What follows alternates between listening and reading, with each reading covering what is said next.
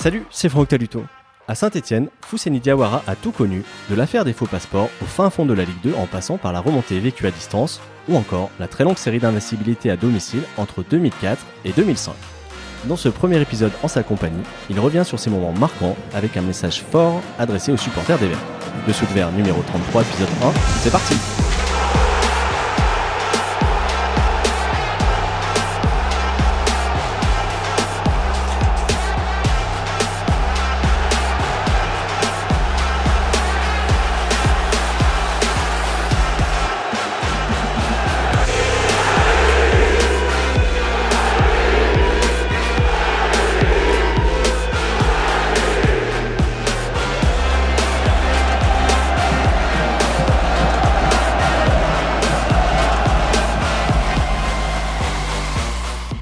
Salut Fous Bonjour. Merci d'avoir accepté l'invitation. Alors ça faisait un moment qu'on échange parce que je, je souhaitais euh, t'inviter pour parler de ton parcours et, notamment du Mali, dont tu étais euh, sélectionneur adjoint jusqu'à assez récemment.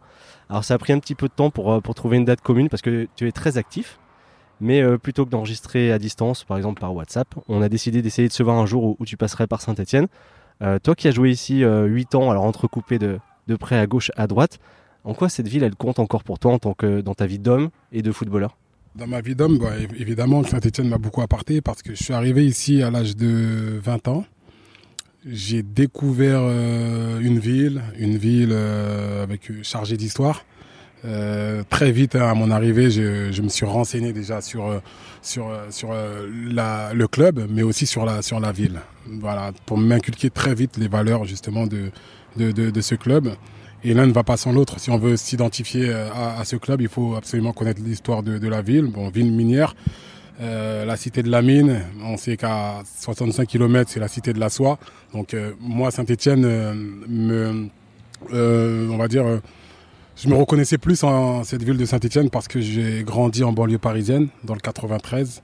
Même si c'est différent, mais voilà, je me suis très vite adapté à cette ville.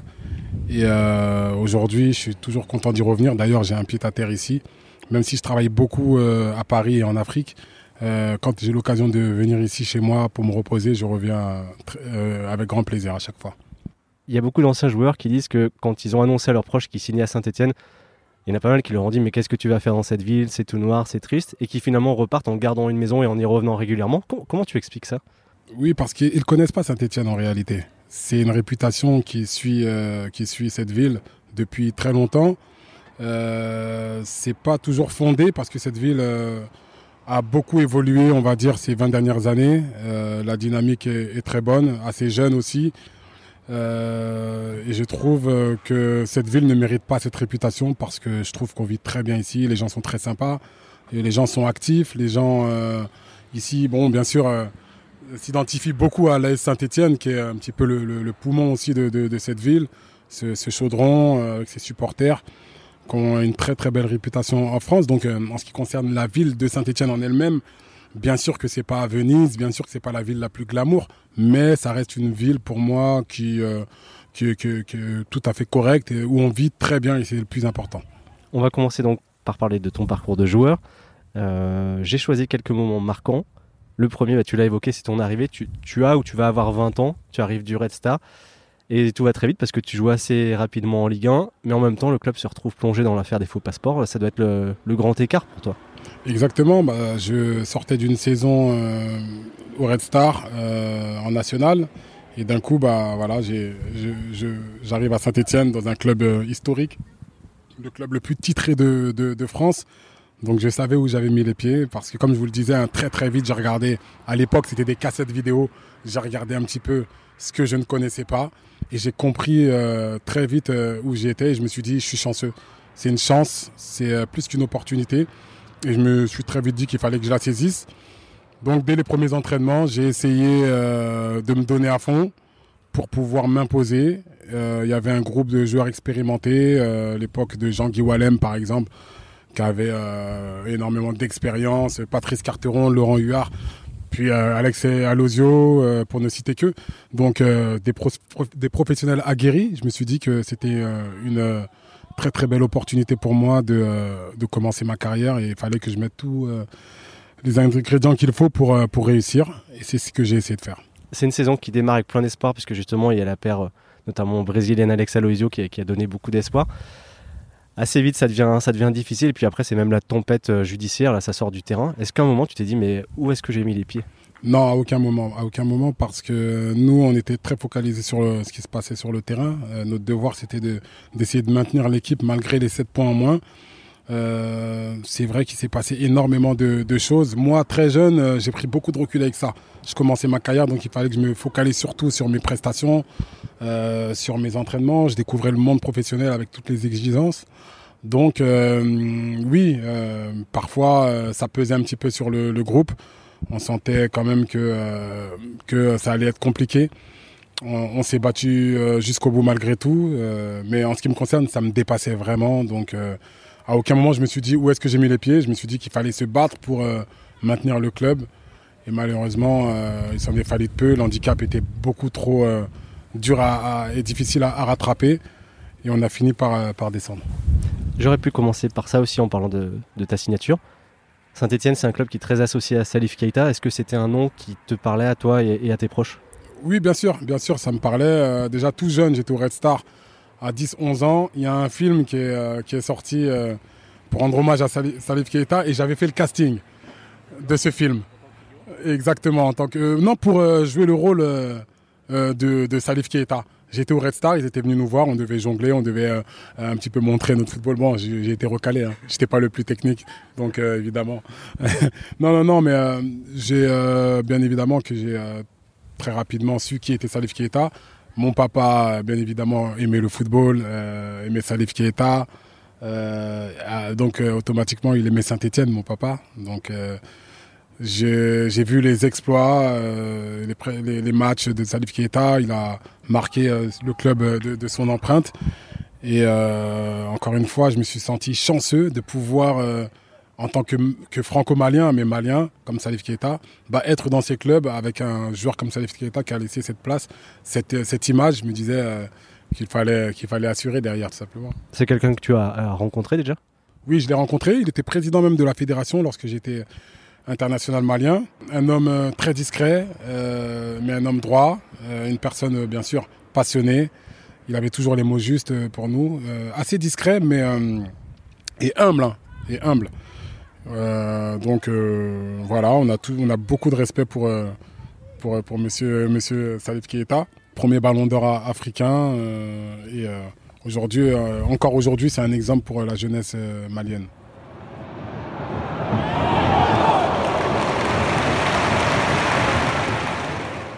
Le deuxième moment marquant que je voulais évoquer, c'est la saison 2003-2004. Pour le peuple vert, c'est une année importante avec la remontée en Ligue 1, le fameux but de Damien Bridono. Mais toi, tu vis ça d'un peu loin.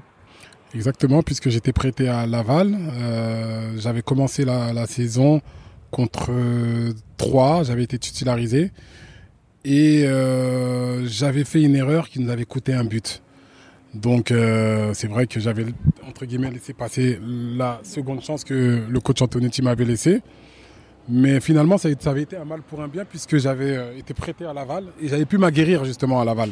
J'avais pu avoir du temps de jeu et ça m'a beaucoup beaucoup euh, aidé pour reprendre confiance en moi.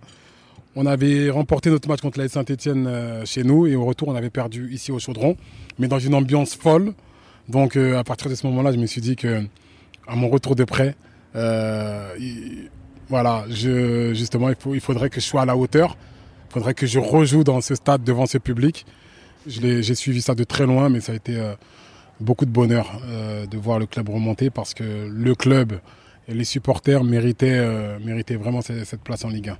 cette saison suivante, 2004-2005, pourtant, on ne peut pas dire que, que, tu pars avec les, faveurs du coach du coach Elibop. Damien Bridono me l'a raconté pardon à ce micro.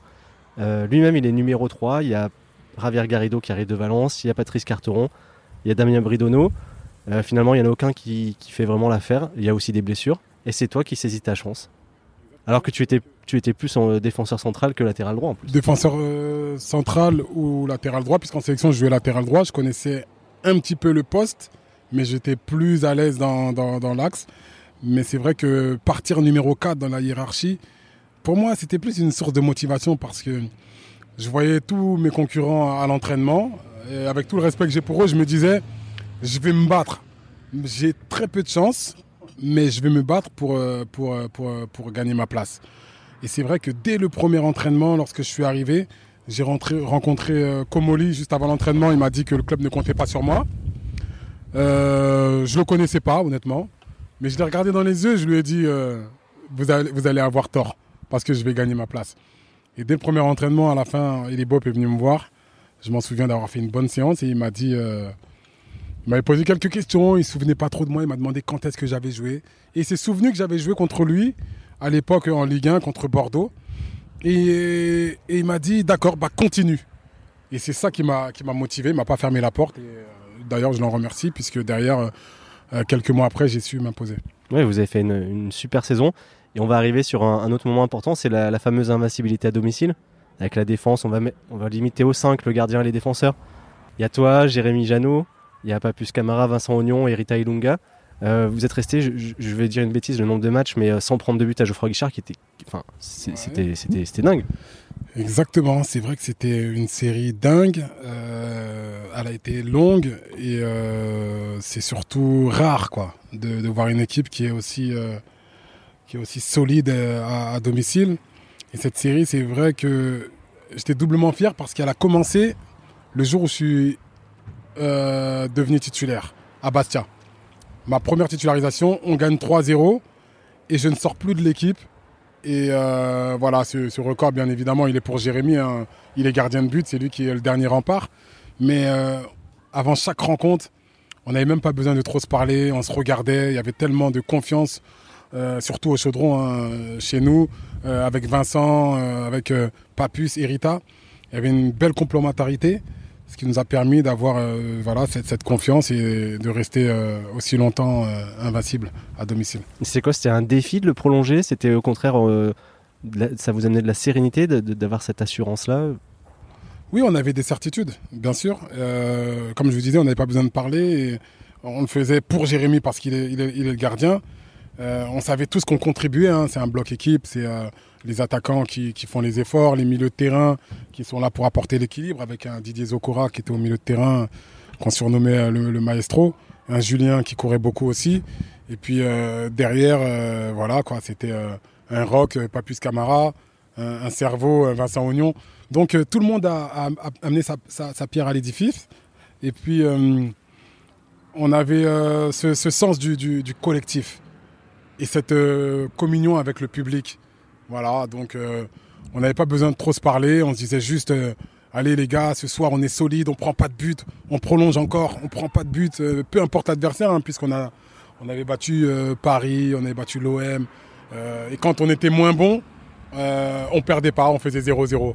Donc ça a duré je crois, 18-19 matchs. Ouais, c'est ça, quasiment un an, je crois. Quasiment un an, et, c'est vraiment exceptionnel. Quand la série s'arrête, je crois que c'est face à Nancy, un adversaire qui, sur le papier, semble à votre portée. Est-ce que c'était anecdotique ou euh, ça vous a mis un petit coup moral? On savait que ça allait finir comme ça. On savait que ça allait, pas finir contre Paris, Marseille, Lyon. Euh, on, en était quasiment sûr. Et c'est vrai qu'on avait joué 3-4 euh, jours avant contre Paris, on avait gagné 3-0. grosse débauche d'énergie collective. Et on joue Nancy.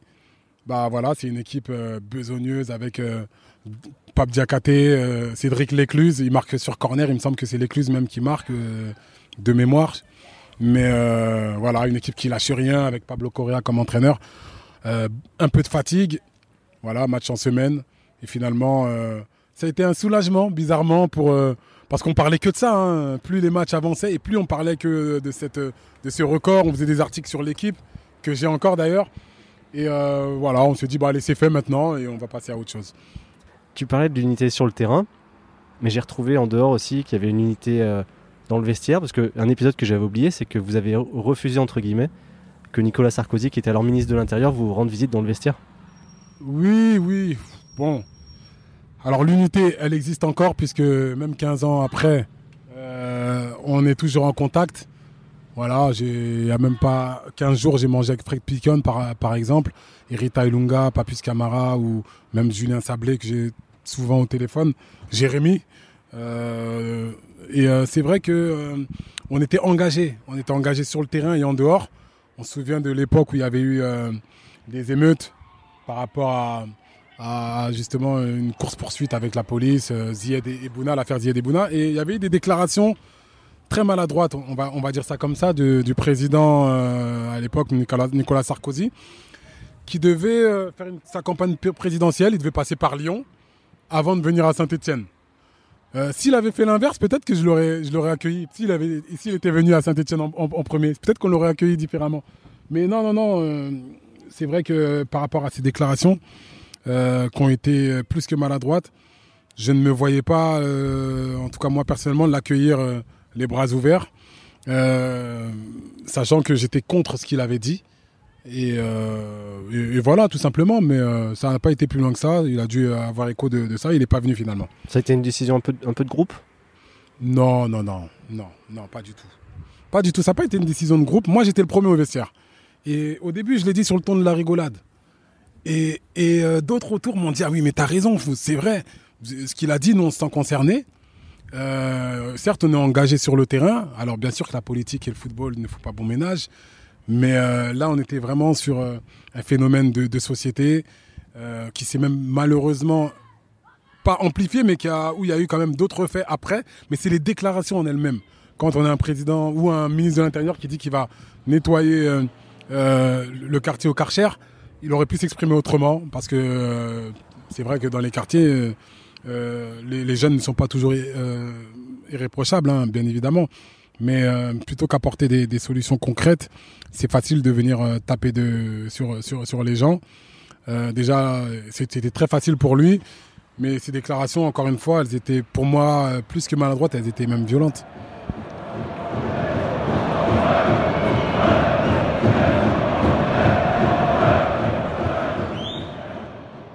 Je, je, passe sur un tout autre sujet, c'est la fin de ton aventure à Saint-Etienne. Euh, officiellement, je pense que c'est 2008, mais il y a un, autre prêt au milieu à, Sochaux. Qu'est-ce qu'on retient de ta fin de carrière? Tu es passé par la Grèce, tu as joué pas mal en Corse aussi, à, Tours. Alors après Saint-Etienne, moi j'avais besoin de couper même avec le championnat de France. Je ne me voyais pas mettre le maillot d'une autre équipe.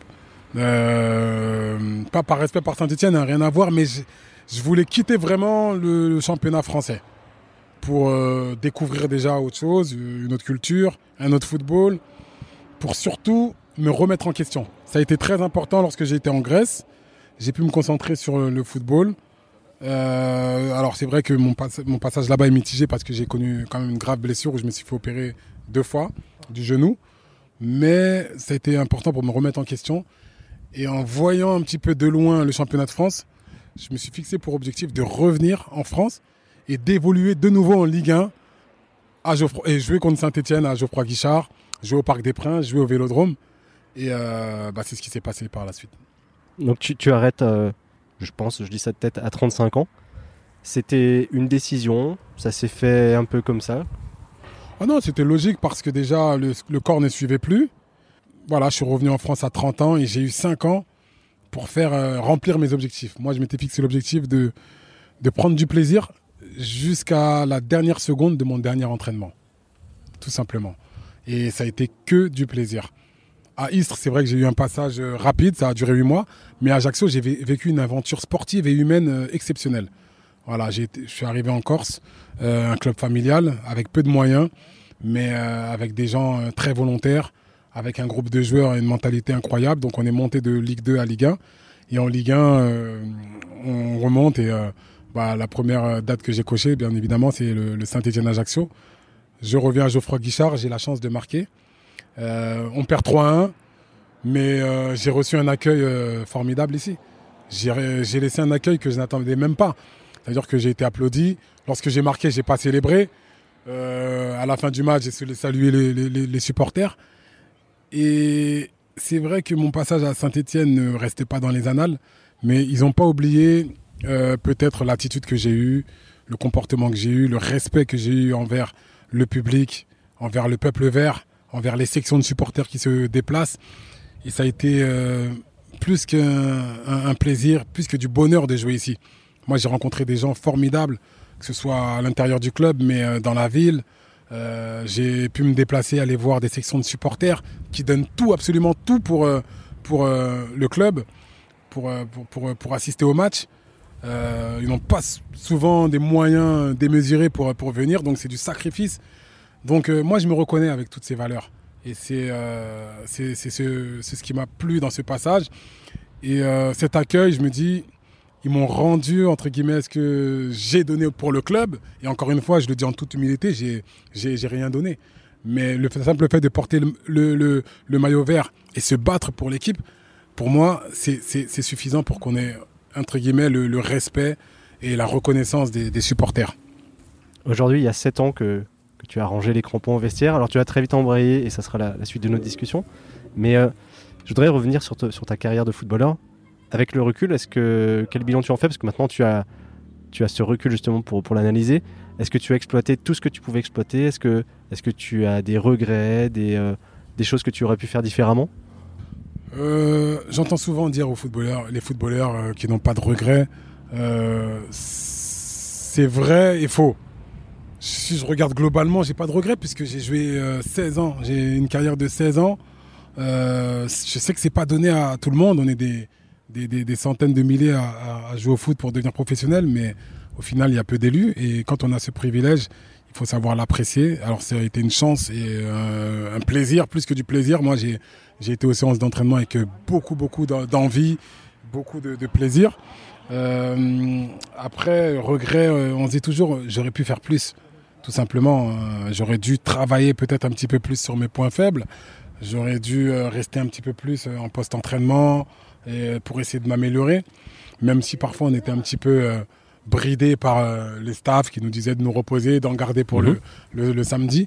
Mais effectivement, avec le recul, je me dis, j'aurais peut-être dû travailler plus pour m'améliorer davantage. Voilà, j'étais pas euh, un latéral droit de, formation. Bah, pourquoi pas améliorer plus sur un plan offensif, mes centres, par exemple, hein, améliorer un petit peu plus mon, pied gauche, par exemple. Donc, avec le recul, on se dit oui, il y a peut-être euh, sur ces petits regrets-là, mais euh, globalement, on peut dire que, et je peux dire que je suis assez satisfait de ma carrière. Euh, elle est modeste, mais j'en suis fier. Tu détonnais un petit peu quand tu es arrivé, parce que je me rappelle, on te présente comme défenseur central et tu étais très grand, mais aussi très fin. Ouais, exactement, c'est vrai, c'est très grand, très fin.